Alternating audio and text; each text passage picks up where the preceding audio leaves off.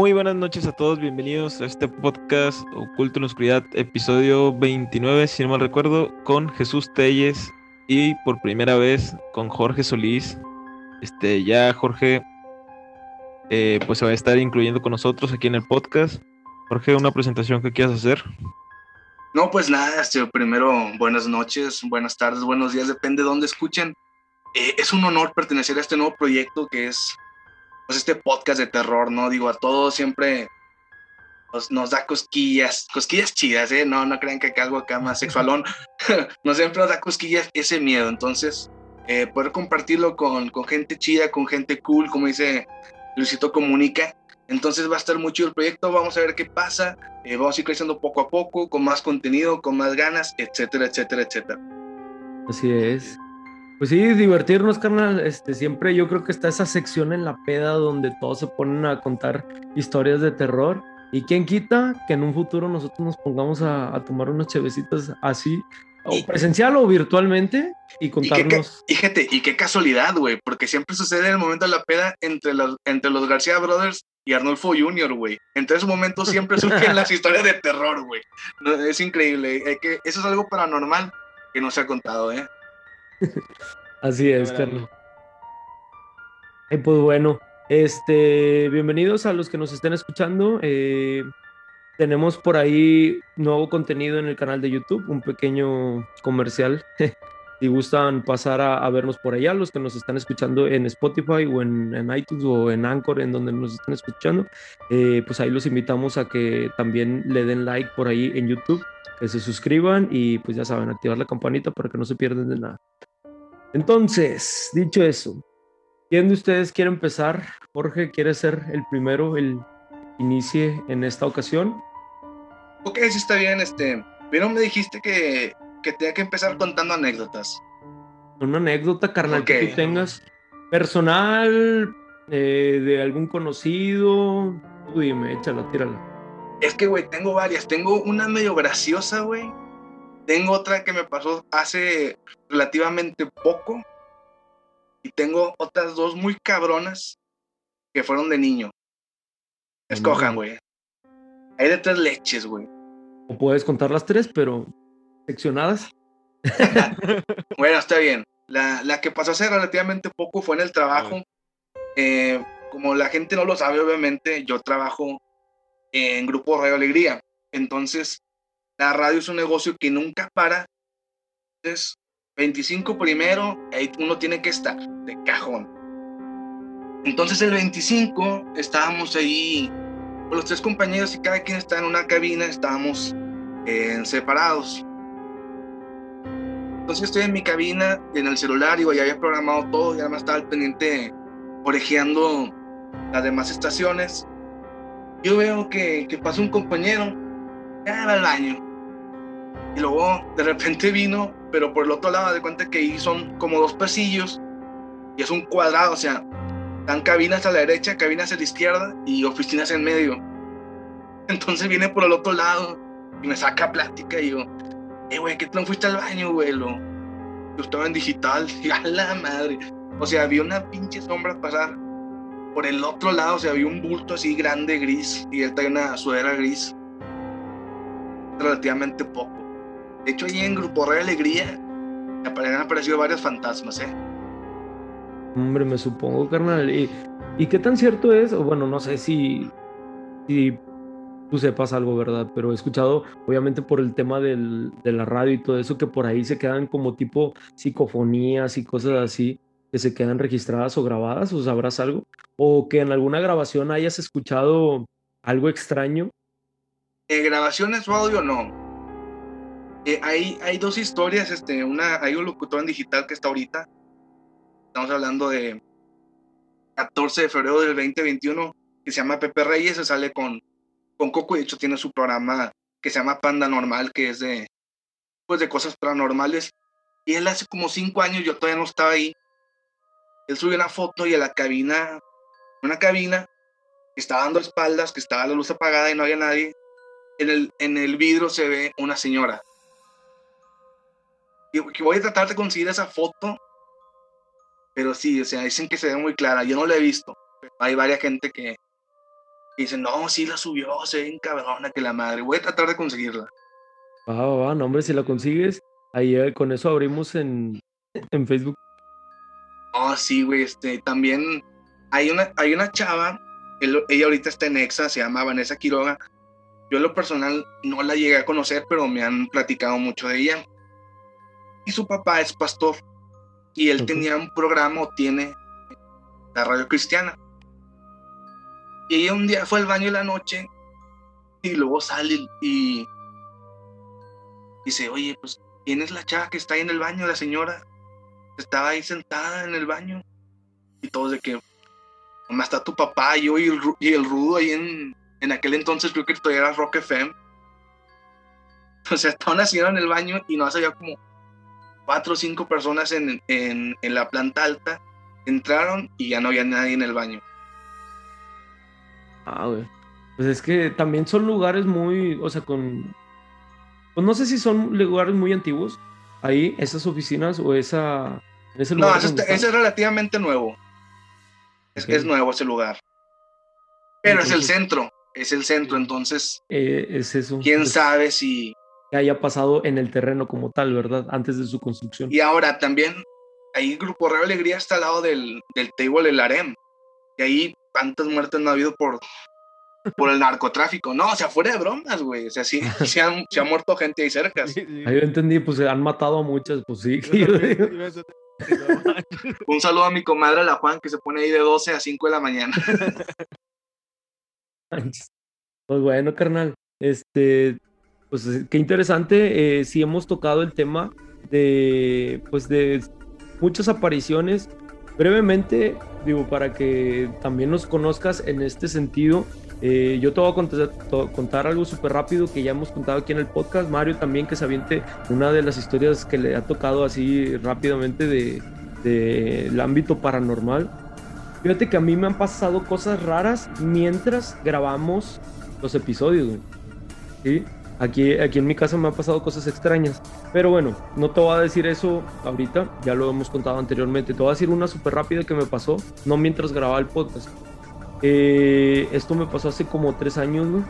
Yo llegué a mi casa de noche y cuento que siempre hago lo mismo cuando yo llego a mi casa. Saludo a mis papás. En, ese, en, ese, en esa noche que yo llegué no estaban mis papás. Entonces lo que hice fue abrirle a mi perro, me puse a jugar con él y ya, güey. Pero haz de cuenta que el vato se pone a correr, güey, en toda la sala y se queda parado en el centro de la sala y empieza a ladrar, pero cagado hacia un mueble.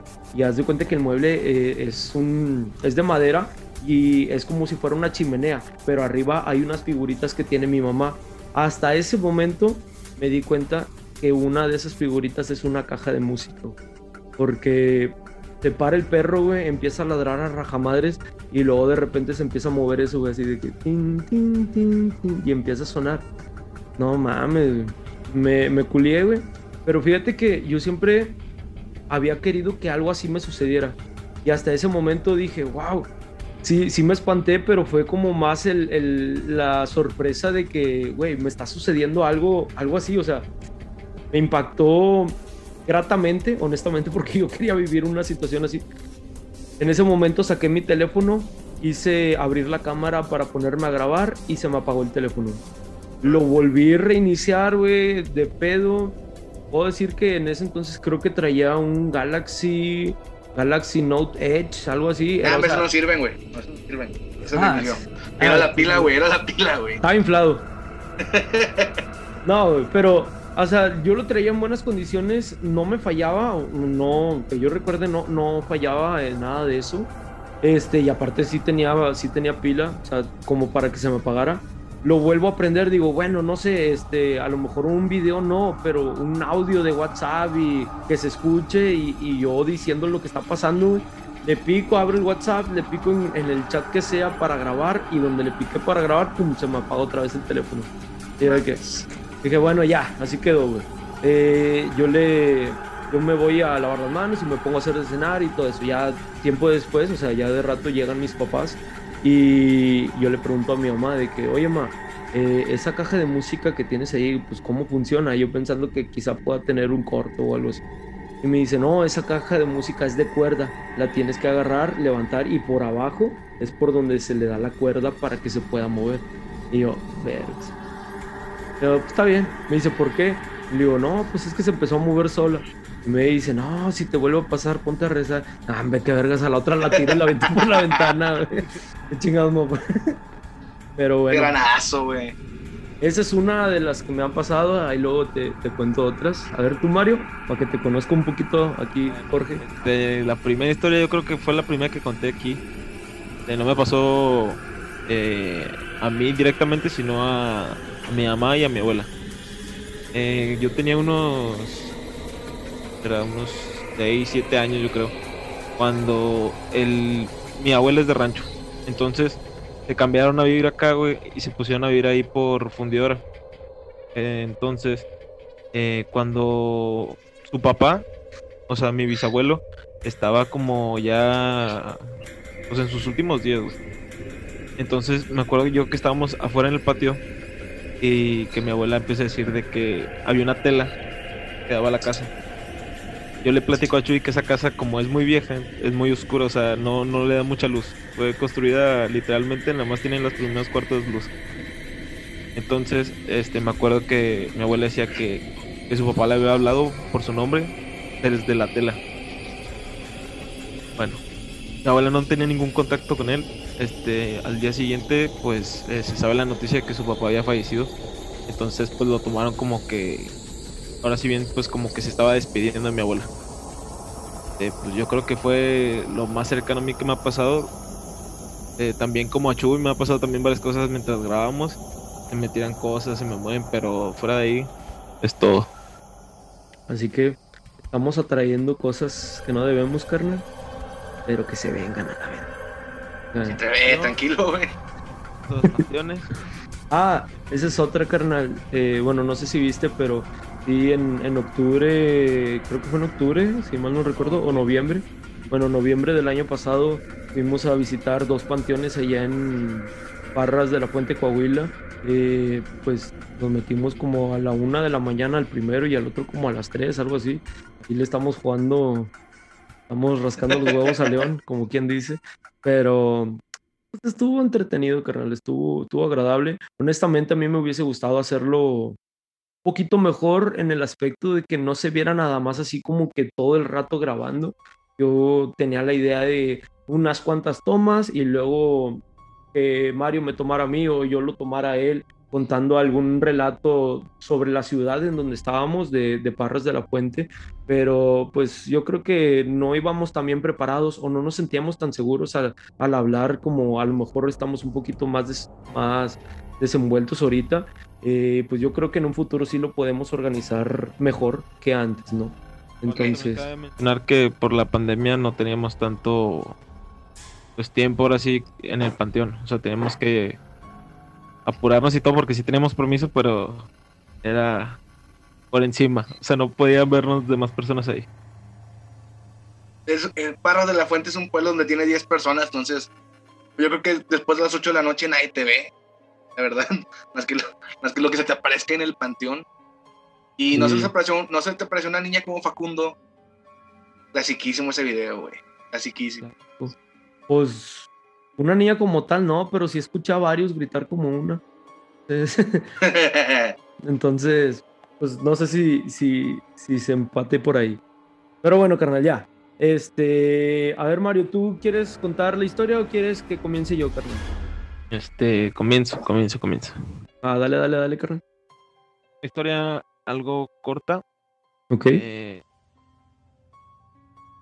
título de la historia es Guardo a mi hijo en un cofre. Ah, caray. Verga. También la escuché y dije, a la ver.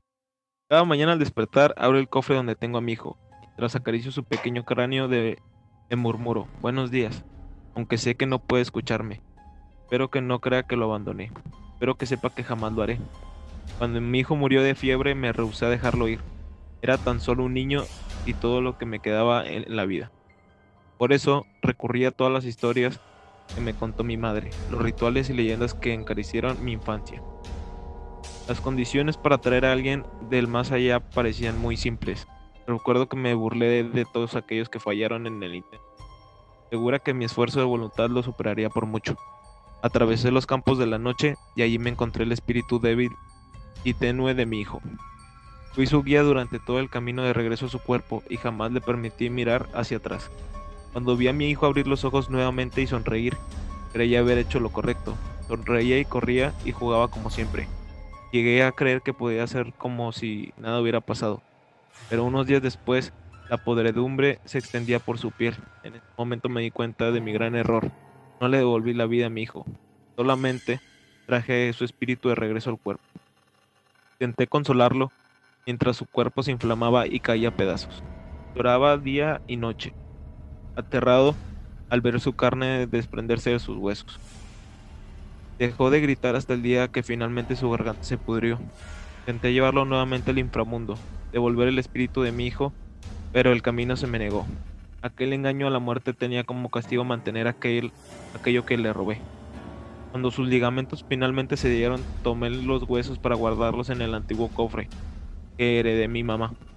Sería lo mejor para mi hijo. A veces los huesos de mi hijo se quedan inmóviles dentro de ese cofre durante horas, incluso días, proporcionándome la falsa esperanza de que he regresado a donde pertenece. Sin embargo, tarde o temprano, la osamente vuelve a vibrar. Por eso sé que todavía sigue vivo. Alguna vez decía con todas mis fuerzas tener a mi hijo conmigo. Hoy daría cualquier cosa porque muriera. Joder. Cabrón. Bueno, ya habíamos hablado de la película de. Bueno, platicamos una que se llama Cementerio de Mascotas. Eh, hablaba. Fue la que me vino a la mente cuando. Mm, no estoy seguro si es esa película o si es otra, pero según yo, en esa de Cementerio, Cementerio de Mascotas, fallece una niña, ¿no? Que no, papá... fallece fallece el, el niño del, del protagonista. Ellos, se, se, ellos van a vivir a, al costado de una carretera donde pasan camiones y trailers rajamadres. Es una carretera, de cuenta, la libre, si fueron a vivir allá a la libre la Reynosa.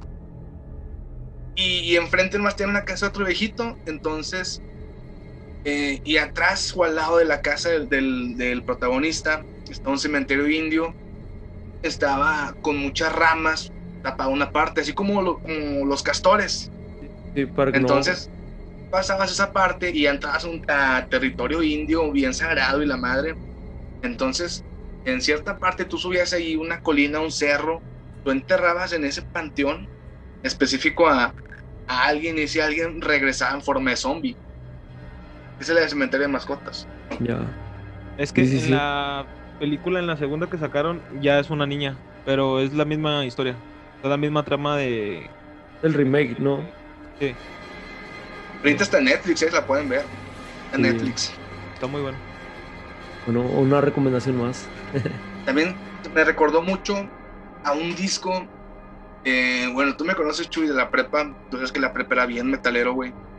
Eh, y hay un, hay un, hay un, hay un, un cantante que, que, me gusta mucho su material que se llama King Diamond la gente que, que, le esté gustando el rock y que se quiera entrar más, eh, pues que le dé por ahí King Diamond. Y él hace discos conceptuales, o sea, en todos sus discos siempre es una historia y es de terror. Pero me acordé del, del disco de Puppet Master que lanzó en el 2003 y trata de eso, de que es show de, que están en Budapest y hay un show de, de títeres y toda la gente, sí, los 1800, pues que se reúnen en los teatros, ¿verdad? Y todos así de que a la madre, o sea, porque viendo a los títeres, pero se veían raros. No, no, tenían cuerdas. Entonces, eh, para no hacer el cuento tan largo, el titiritero rapta al protagonista y a su esposa, los mata, los convierte en títere, y ellos reviven cada vez que les dan cierta cantidad de su propia sangre. Cada uno en la espalda tiene ahí jeroglíficos, ahí no sé qué idioma sea pagano, y les dan sangre y ellos reviven por una hora, como títeres, y están muertos en vida, o sea, a pesar de que no se muevan y que estén en un estante, ellos ven. Entonces la chava, eh, durante, la están poniendo a prueba, la caga y la mandan a Berlín, el vato se queda solo en el estante, está, está muy chido el, concepto del disco, se lo recomiendo, The Puppet Master. Está muy, muy chido. Pues estabas medio chisqueado en la prepa, carnal. Ya me di cuenta, güey. Oye, estaba más chisqueado a tus vatos, güey, el chile, güey. Ah, pues tú, me, conociste ya de salida, güey, también. ah, está bien, carnal. Pero bueno, vamos a continuar. Eh, ahora voy yo. Esta historia se llama La Niñera. Dice, cuenta la historia de una mujer que llegó sorpresivamente a la ciudad, alta, pálida y sonriente. Buscaba trabajo para poder sobrevivir. Estaba escapando de una gran hambruna y pobreza de su tierra natal.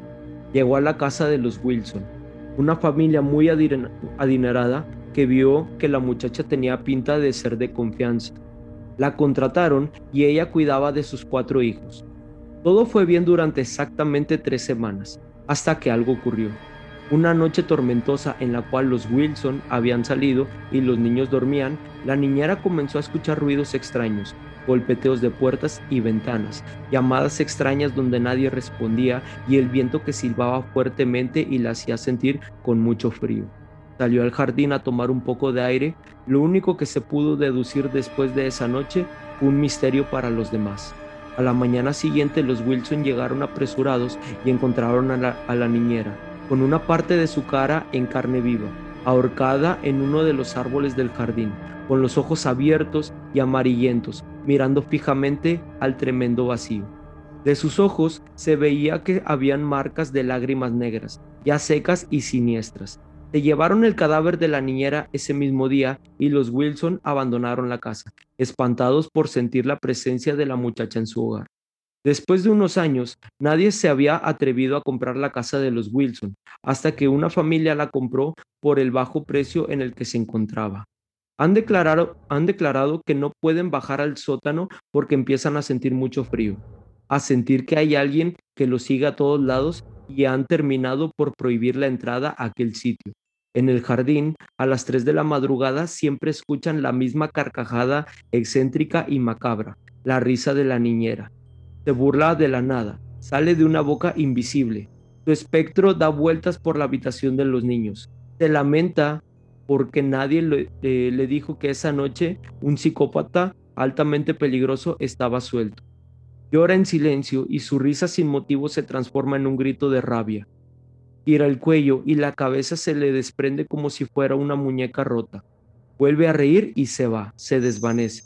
Los niños no saben quién es la que, la que no los deja dormir. Pero ¿qué se puede hacer? La niñera siempre busca a alguien a quien observar, alguna persona a quien espantar ya no le queda nada en este mundo. Fue el relato de la niñera. Moraleja. no, seas una niñera. No, no, no, no compres casas de Infonavit que veas muy baratas, güey, el Chile, güey. En una casa buena ahorita no te baja el millón, güey, ¿no? Dicen, no, voy a, voy a. No, güey, el Chile no, güey. El Chile no, güey. Ah, güey. Deja tú que esté embrujada, Suazo, güey. el Chile, güey. Yo con mi compadre Benito ahí de, del ABC en Mina, nada, te mamaste el chile, güey, le dije. No, carnal. Oye, fíjate, ya hemos tocado temas así de casas, eh, de lugares embrujados y todo eso. Empecé que Infonavit, güey, dije, ah, con madre, yo pero lo estoy sacando, güey. no, güey. No, de, de, de lugares. Con madre, asesoría legal, güey. bueno, fuera, carnal. No, de lugares embrujados, carnal. Supongamos que tú ves una casa bien bonita, güey, que te encante y te digan, Está barata, pero al chile la vendo así porque se aparece algo. ¿Tú te animarías a, comprarla o a vivir ahí? Al chile pediría prueba de una o dos noches, güey. Chile. Pero ¿y luego qué? O sea, si pasa o sea, depende, O sea, depende que tan cabrón si Porque hay, hay, de espíritus espíritus, hay unos que se hacen pendejos y nomás de repente te mueven cosas o te abren la puerta, es como que, eh, chinga tu madre, güey. Pero hay otros que se manifiestan, güey, que que te tiran pendejadas, que se apagan las luces, güey. No, eso al chile no, güey. Hay de espíritus espíritus, al chile, y no me lo vas a negar. Pues yo creo que el impacto sería igual, güey. O sea. Nah, güey, porque hay, espíritus que, es que hay gente que dice, ah, pues en mi casa se apagan los focos o se abren puertas. Y ya, o sea, es como que, ¿qué puerta, pues la abres y ya, no, la cierras, ¿cuál es el pedo? Pero hay gente, güey, que no, en mi casa tiembla todo, güey, y la chingada, o sea, Depende qué tan cabrón sea el espíritu. Chile. Bueno, supongamos que en esas dos noches que tú te quedas eh, en esa casa hipotética, ¿no?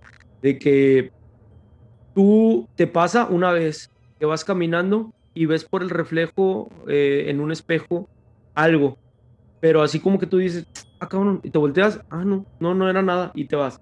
Pero no te pasa una vez, te pasa muchas veces, güey. O sea, ya, ya se hace algo que ya, ya, te genera ese, esa intriga, a lo mejor no miedo, pero esa intriga de que vas caminando X, Y pensando en tus cosas, vas, vas a pasar por donde sabes que hay un espejo y ya te, te para esa como que alerta de que, vergas, o sea, voy a estar, voy a pasar así como que, como que a ver, a ver si, si, o sea, a ver si hay. ¿Por qué no tiras en la chingada del espejo? Regálalo, no tengas espejo, no tengas espejo en la casa, güey, así de fácil. Una persona guapa, güey, necesita verse, güey.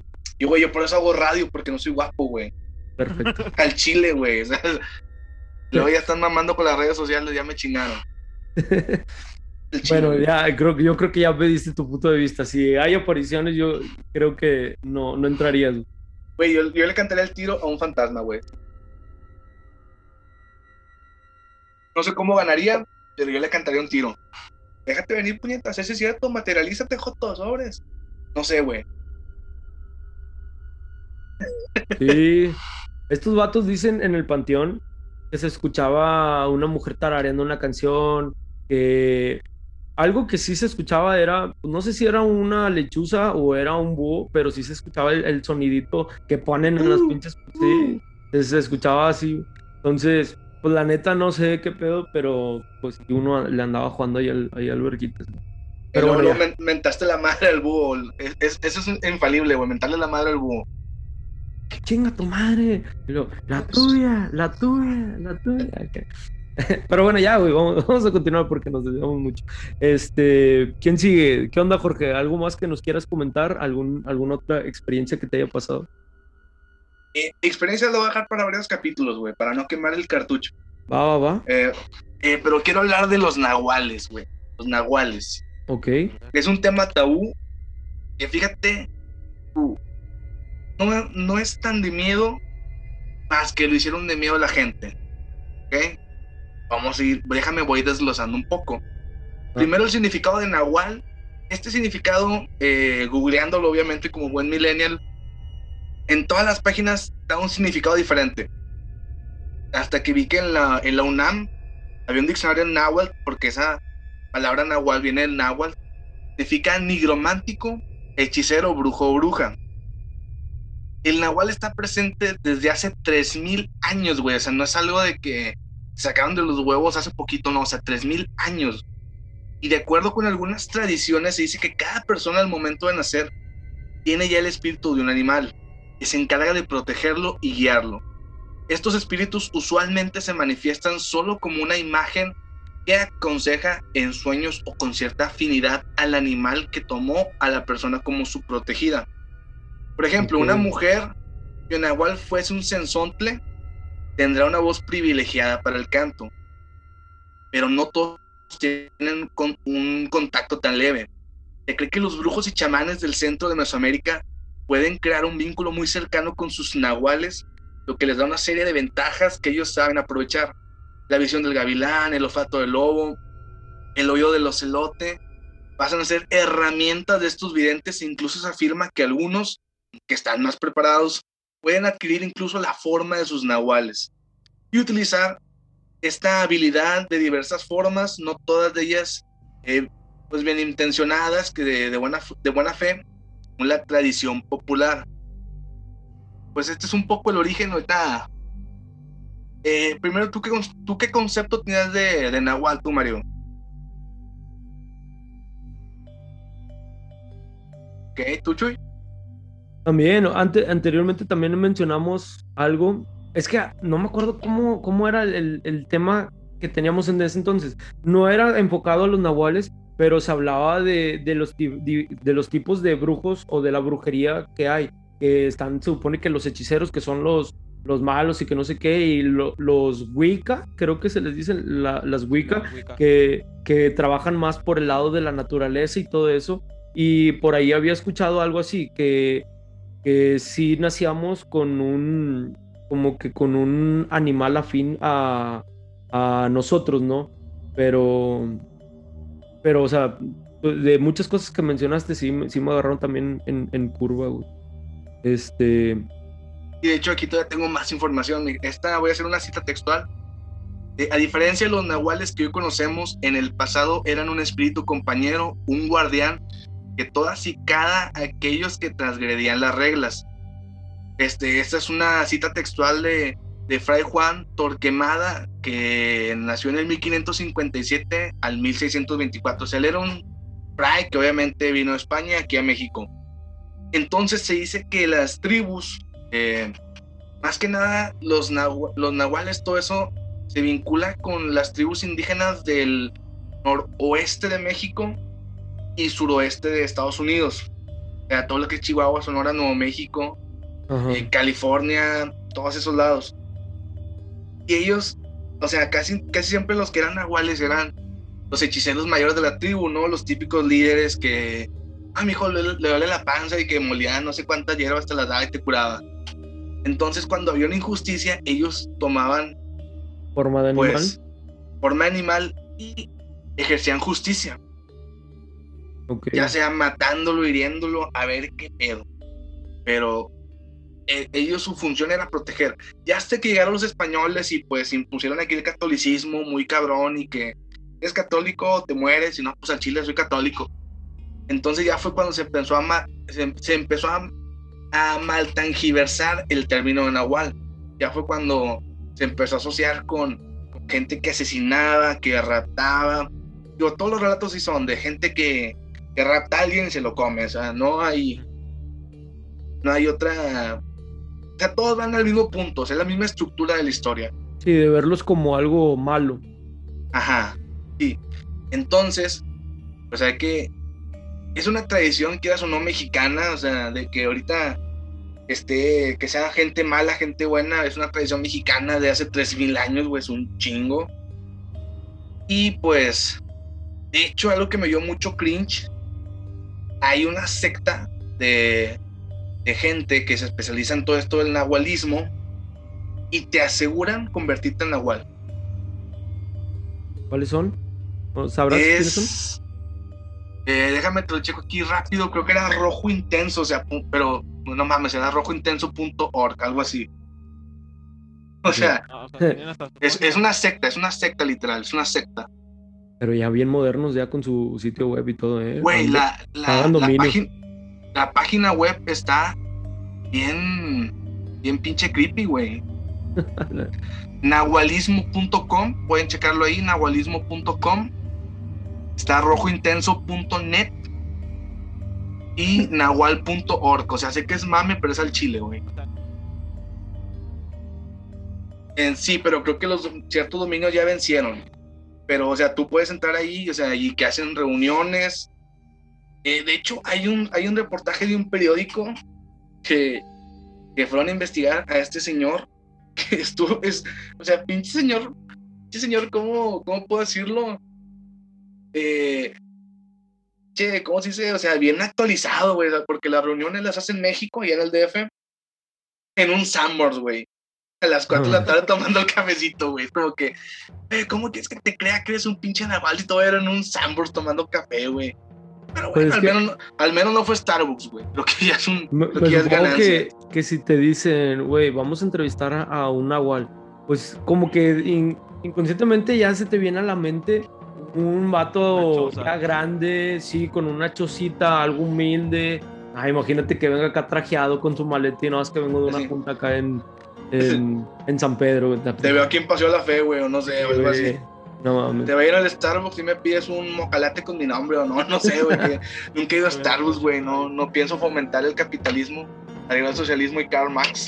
Me pides, me pides mi Starbucks y que diga el Nahual. El Nahual. Lobo Solitario 69. no, y entonces, eh, investigando un poco más esa nota, después se la voy a pasar, porque ahorita fue saliendo del trabajo y nomás lo que investigué hacia el chilazo. Entonces, este, tú ibas a esa reunión, decías, no, pues al Chile, si quiero pertenecer al nahualismo, porque ellos se diferenciaban de los Wicca y de los chamanes, ¿eh? Ajá. Entonces, eh, y la reunión consistía, según gente que había ido con él a su secta, eh, él te pedía hacer ayuno de tres días. O sea, ayunar tres días, güey, qué chingada. Para empezar, yo ya no voy, yo no juego, güey. Yo no puedo comer más de. No puedo pasar, dejar pasar tres horas sin comer, güey, menos tres días, qué chingados, güey. Entonces, y luego ya que llegabas ahí al, al punto del bosque que él te citaba, todavía te daba a oler hierbas alucinógenas, o sea, aparte de estar, comer, todavía te drogaba, o sea, obviamente te aventabas un viaje increíble, güey. Entonces, en esa reunión, él te aseguraba que se transformaba como un lobo.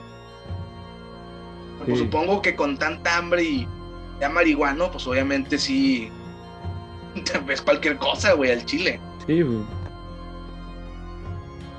Oye, entonces. Eh, y ya para terminar, en la página de esa que te digo que es rojointenso.org, o sea, él, o sea, eso es. No, eso ya no es parte del artículo de, de la investigación que, que, hizo un periódico. O sea, él dice que él pagó mil dólares por el dominio de, de ese dominio web y en el reportaje decía que él pedía dinero para su secta para solventar gastos. Entonces, pues quieras o no, que a lo mejor compra bots o a lo mejor es Samuel García, no sé, güey. Por Samuel García es un nahual, un nahual white chican, no sabemos, güey. No, no puede pasar en esta vida. Oye, pero entonces ahí mencionas que eh, todos somos afines a un animal. Y si eres como inducido de la forma correcta en, eh, en, el mundo de los nahuales y todo eso, te puedes transformar en, el animal que tú eres afín, por ejemplo, una víbora o, un águila o una madre así, o, digo, porque yo los nahuales los, los tengo siempre con ese estigma de que es como un perro gigante, como si fuera un lobo, como si fuera... Es que lo más popular es eso, güey, o sea, que que lo más popular es que, que te identifiques con un perro o con un coyote. Es lo más popular. Lo más mainstream. O sea, tú eres del montón si te identificas con un pinche perro o un coyote. Pero ya ves que hay. Eh, yo creo que algo de nahualismo. También por, por una leyenda que también vi hace mucho por ahí. Pues las brujas se convierten en búhos, en teoría, en lechuzas, en. En, en pájaros chingones, güey. Pero también vi una leyenda de alguien que se transformaba en una pitón. Ajá, y que, y que se escondía debajo de una cama. Que cuando la mamá se le alimentara al bebé, el, se estaba el bebé en un, en, una, en un seno y la serpiente en otro seno. Se estaba chingando calostros, güey. Dios Nova, güey. casi, casi, güey. Chato quería calostros contra el COVID, güey. No mames. Ahí, a Mario también se le escondió un pitón, ¿verdad? Mario. Pero en aquellos, cuando estaba abierto el guateque en aquellos años. bueno, este, yo digo, carnal, si puedes, si tienes oportunidad, por ahí que, que, subas la información de los nahuales ahí a la página de Facebook, por si hay algún interesado, alguna persona que quiera conocer un poquito más sobre el tema. Obviamente, si alguien más piensa que somos unos pendejos y tiene información que nos pueda servir, les agradeceríamos mucho que, nos las hagan llegar. Y pues bueno, Mario, ¿quieres continuar? ¿Alguna historia que, tengas para, para contarnos? Este, pues, mira, va también encaminada algo a no los nahuales, sino la brujería. Mira, siempre se ha dicho que las abuelas tienen las mejores historias de terror que contar. Siempre uno espera los fines de semana en las noches para escuchar los relatos de cuando ellos eran niños y experimentaban acontecimientos inexplicables. Por ejemplo, en mi caso cuando tenía 7 años casi todos los fines de semana visitaba a mi abuela paterna y me quedaba en su casa a dormir. En la noche siempre le preguntaba, abuela, ¿tienes de tus historias de encantos o apariciones que me cuentes? Ella, hasta el día de hoy, se regocija al contarme una y otra vez sus historias, pero hubo uno que siempre me llamó la atención. Entonces fue cuando ella empezó con su relato. Cuando era niña, me gustaba caminar por los chakras y los campos, correr e imaginar que el mundo me pertenecía, pero mi madre siempre me decía que no debía de estar hasta tan tarde caminando, sola por el temor de las brujas que me llevaran. Eh...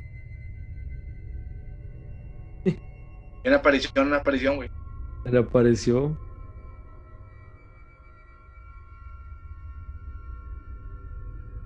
Sé que te sonará ridículo escuchar esto, pero yo te puedo asegurar que las brujas existen. ¿Sabes por qué? Porque yo las vi. Fuentes, créanme. ¿Cómo? Fuentes, créanme, güey, literal. Sí, casi, casi.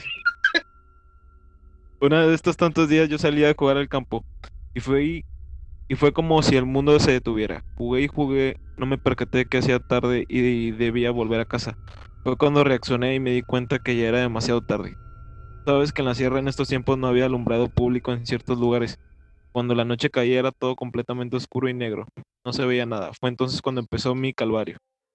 Caminé con dirección a la casa, pero por más que caminaba sentía que regresaba al mismo sitio. Era como si estuviera dando vueltas. La cabeza empezó a dolerme, sentí mareos y asco al mismo tiempo. Entonces empecé a escuchar entre los matorrales un sonido como si pollitos estuvieran llorando.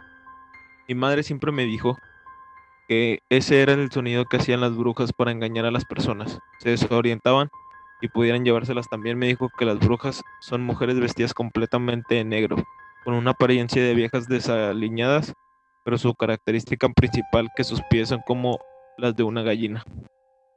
Cuando escuché ese sonido lo que hice fue correr con todas mis fuerzas, rezando e implorando a Dios que me proteja. Fue cuando a lo lejos vi a mi madre con una lámpara llamándome, perdón. Le agradecí tanto a Dios por enviarla. Corrí hacia ella y la abracé. Ella me preguntó si estaba bien y qué había pasado. Solo le dije que nos fuéramos de una vez entonces. Ella entendió por mi mirada de miedo qué es lo que estaba pasando. Al mismo tiempo se escucharon los sonidos de pollitos por todos lados. Lo que hizo mi madre fue decirme, hija, caminarás abrazada a mí pero con la cabeza agachada. Llegas lo que hagas, escuches lo que escuches, por nada del mundo levantes la cabeza. Caminamos y caminamos con dirección a la casa. Escuchaba que mi madre pronunciaba palabras extrañas. Creo que era en quechua o aymara. Era como una especie de rezo o algo así. Entonces a lo lejos escuchamos pasos. Fue cuando mi madre me abrazó con más fuerza. Al caminar noté que alguien se acercaba. Yo te juro que estaba muerta del miedo. Solo tenía 10 años. De pronto los pasos se hacían cada vez más cercanos. Entonces mi madre me dijo, se acerca una señora, no levantes la cabeza por nada. Cuando estábamos escasos pasos, abrí un poco mis ojos y pude ver sin levantar la cabeza que los pies de esa mujer eran de gallina. Luego de eso recuerdo que llegamos a la casa y mi madre se puso a llorar diciéndome que nunca más hiciera eso de quedarme hasta tarde jugando. Porque como yo lo había sentido y visto, esa mujer era una bruja por los pies de gallina que tenía. gallina eh, no lo había escuchado. O sea, no, no había escuchado que, lo relacionaran así con, con, las brujas. Es que a lo mejor no es de gallina, a lo mejor sean de lechuza, pero ya ves, o sea, ahí tiene que ver con el, con el nahualismo porque hay, hay brujas, hay nahuales que no se transforman de forma completa, o sea, también, o sea, fuera cotorreo, pero hay niveles. Y como que tiene que pasar cierto proceso para poder hacer su transformación completa. Ajá. ¿Ustedes saben la manera de cómo, de cómo eh, derribar una bruja si, si es que los está persiguiendo o acosando? La más famosa es eso, ¿no? Decirle como que maldiciones y todo eso. Rollo. No, pues es con las 12 verdades. Un rezo, ¿no? Sí, este, las 12 verdades eh, si quieren lo voy a decir rápido para que la gente que diga, al chile me está acosando la bruja, güey. Ahí pones mi audio, güey, y chingas paleta. Eh, la primera es la Santa Casa de Jerusalén, donde Jesucristo crucificado vive y reina por siempre jamás. Amén. La segunda, las tablas de Moisés, donde dejó grabada su divina ley. Las tres divinas personas de la Santísima Trinidad, Padre, Hijo y Espíritu Santo. Cuatro los los santos cuatro evangelios, las cinco llagas que quedaron en el sagrado cuerpo de nuestro Señor Jesucristo, los seis candelabros que arden en el altar para celebrar la misa mayor, las siete palabras que dijo Jesucristo en el madero santo de la cruz, las ocho angustias, los nueve meses que María Santísima trajo Jesucristo en su purísimo vientre, los diez mandamientos, las once mil vírgenes que asisten al trono de la Beatísima Trinidad, y los doce apóstoles que acompañaron a Jesucristo desde su predicación hasta su muerte en la cruz en el Calvario. ¿Qué es lo que tienen que hacer? Al igual, pues, güey, googlean después las doce verdades, güey, porque aquí son un chingo y no te las memorizas de pedo. Eh, hay una pinche bruja, está ahí acosándote, tú con un listón o un mecate, mientras tú dices, por ejemplo, la primera, la Santa Casa de Jerusalén, donde Jesucristo, bla, bla, bla, haces un nudo. Lo dices la segunda y haces otro nudo hasta que haga los 12 nudos en la cuerda o el mecate, y ya que hagas el doceavo, tienes que decir los 12 a la inversa mientras los desatas. Y ya que hagas eso, la, eh, la bruja pues queda totalmente inmovilizada según las creencias, y con ese lazo lo la debes de amarrar, güey, y ya no se va a mover. Ya llega la luz del día y se chinga. Esa es una manera que, que he oído, escuchado que, que tú puedes combatir a una bruja, que funciona, supuestamente. Obviamente, de mi pinche vida he visto una bruja y no la quiero ver, güey, el chile, güey.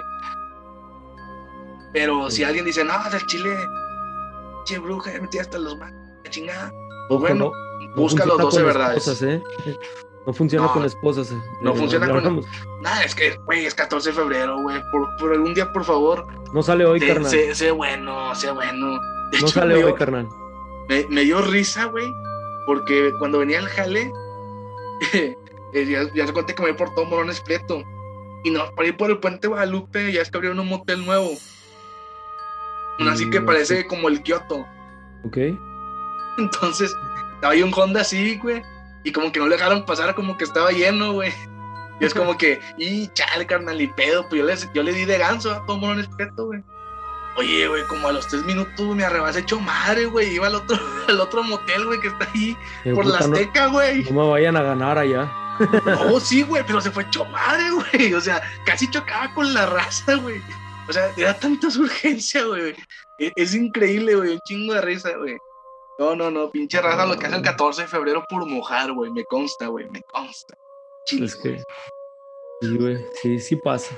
Pero bueno, vamos a continuar y ahorita eh, pues también a hacer otra noticia aquí a las personas que nos estén escuchando. Eh, a partir de ahora vamos a tener un escritor, pues todo el equipo de Oculto en la Oscuridad, que yo creo que ya, ya es pertinente llamar equipo, porque ya no nada más somos Mar y yo, ya, ya va a estar Jorge y va a estar otra persona que nos va a apoyar con, como escritor haciendo relatos para, para a modo de novelas, ¿sí? A modo de novelas para llamar un poquito más la atención de, del público y como les he comentado aquí a mis compañeros y amigos, eh, buscamos crear una comunidad, gente que nos comparta sus historias, que sean tan amantes de, de este mundo paranormal como lo somos nosotros.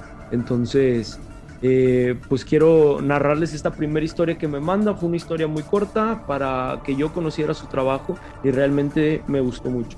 Entonces, va, dice, la muerte para los muertos. Mi nombre es Armin Samperio y esta es mi confesión. Yo no odiaba a Baltasar.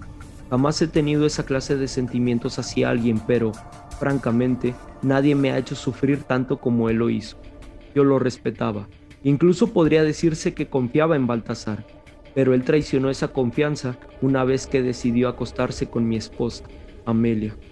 No recuerdo mucho de aquella noche, pues todo ocurrió demasiado rápido. Acababa de llegar a mi casa cuando noté algo extraño. Al principio creí que había un ladrón adentro, pues escuchaban unos sonidos extraños en el segundo piso y las luces estaban apagadas. Sin importarme el miedo que se estaba apoderando de mí, tomé el revólver que guardaba en la guantera de mi auto y subí hasta la habitación de donde provenían los estridentes ruidos que jugaban con mi susceptible imaginación. De pronto, con una fuerte patada, abrí de golpe la puerta de mi habitación para sorprender al ladrón infragante, pero la sorpresa me la llevé yo al darme cuenta de que no había ningún ladrón, tan solo era mi esposa teniendo relaciones con otro hombre. Sin duda, fue la peor noche de mi vida, no solo porque mi Amelia había tenido sexo con Baltasar, sino porque esa fue la noche en la que asesiné a mi propio hermano. Fue como si me hubiera convertido en otra persona. Mis brazos se movieron como si tuviera voluntad propia y perdí el conocimiento por un instante. Escuché los gritos de mi horrorizada esposa, seguidos del sonoro eco y el destello de un par de detonaciones. No había reaccionado del todo hasta que inhalé el fuerte olor de la sangre de mi hermano, cuyo cadáver yacía sobre las sábanas blancas de mi cama matrimonial. Tardé unos momentos en darme cuenta de que mi esposa había desaparecido, pero después de revisar la casa, comprendí que ella se había ido, tomó las llaves de mi auto para escapar. Eso supuse que había sido una muy buena decisión. Esa misma noche sepulté a Baltasar en el patio trasero esperando a que la policía apareciera en cualquier momento para arrestarme, pero nunca llegó. Pasaron días, semanas y meses, pero no recibí ningún citatorio tribunal ni nada por el estilo, así que supuse que Amelia había decidido no acusarme con la ley, lo cual era muy extraño. Creí que me había salido con la mía. Pensaba que el destino me estaba dando la oportunidad de comenzar mi vida de nuevo, pero estaba totalmente equivocado. Un año después de aquel incidente, al terminar la que fue mi última cena, había salido a fumar al patio cuando de pronto noté que la tumba de mi hermano había sido profanada, o al menos eso parecía. Al acercarme un poco, descubrí que había unas pisadas en el césped que conducían hasta el interior de mi casa, y ahí estaba él. Era Baltasar, sentado en el comedor, comiéndose las obras que quedaban de mi cena. De inmediato saqué mi revólver, mi revólver del bolsillo y le apunté directamente en la cabeza, pero él solo esbozó una chorriante sonrisa y clavando un cuchillo en la mesa exclamó, no puedes matar a los muertos. Fue entonces cuando le disparé en el ojo derecho derribándolo de la silla en la que estaba sentado. Por un segundo creí haberlo asesinado por segunda vez, pero al ver cómo su mano podrida se apoyaba en la mesa para incorporarse de nuevo, de inmediato le disparé dos veces más en el pecho, pero esta vez logró mantenerse de pie.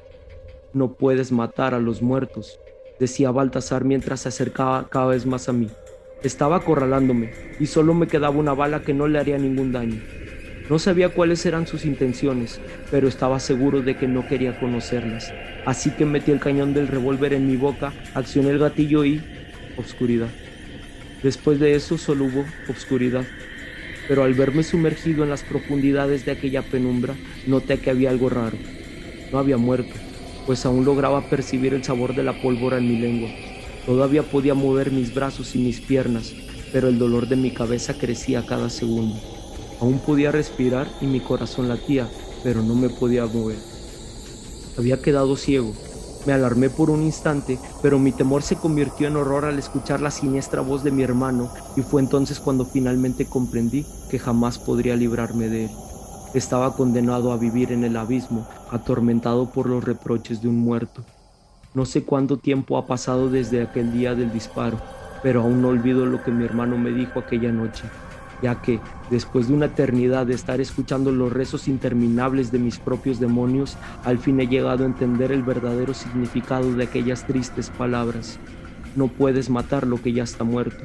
Y yo morí el día en que mi esposa tuvo sexo con mi hermano. Espero que Dios se apiade de mi alma. Mm. Y esa fue la historia. Y la neta, eh, mis respetos para, para mi compadre que, hizo la historia. Eh, pues él, él va a estar trabajando con nosotros.